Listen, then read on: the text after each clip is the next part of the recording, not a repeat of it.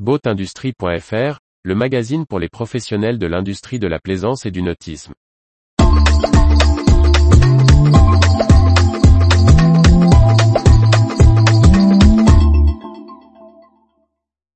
Vie du nautisme, Raymarine, Beneteau, Mercury, E-Propulsion, RM Yacht, des marins. Par Briag Merlet. Ça bouge dans l'industrie nautique.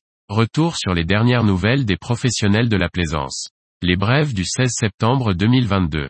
Raymarine et le groupe Beneteau ont annoncé le 7 septembre un accord de fourniture en première monte pour la gamme des voiliers Océanis. Les bateaux neufs de 9 à 18 mètres seront équipés des traceurs de cartes Axiom Plus et des équipements de navigation de Raymarine. Le contrat prend effet en début d'année 2023. Mercury Racing a débuté les travaux d'extension de son site de production de fond du lac. Le projet global porte sur l'ajout de 3700 mètres puissance 2. Il permettra d'étendre l'usine de fabrication d'hélices de 750 mètres puissance 2. La nouvelle configuration permettra à la filiale du groupe Brunswick de répondre dès octobre 2023 à une demande croissante. Le fabricant de moteurs électriques E-Propulsion a annoncé le 13 septembre 2022 l'ouverture d'un site de recherche et développement à Shanghai. Cet investissement doit permettre à l'entreprise chinoise d'accélérer le développement de son offre de motorisation électrique de forte puissance pour les bateaux. Le chantier Rochelet de voilier en contreplaqué RMI Haute a dévoilé son nouveau logo.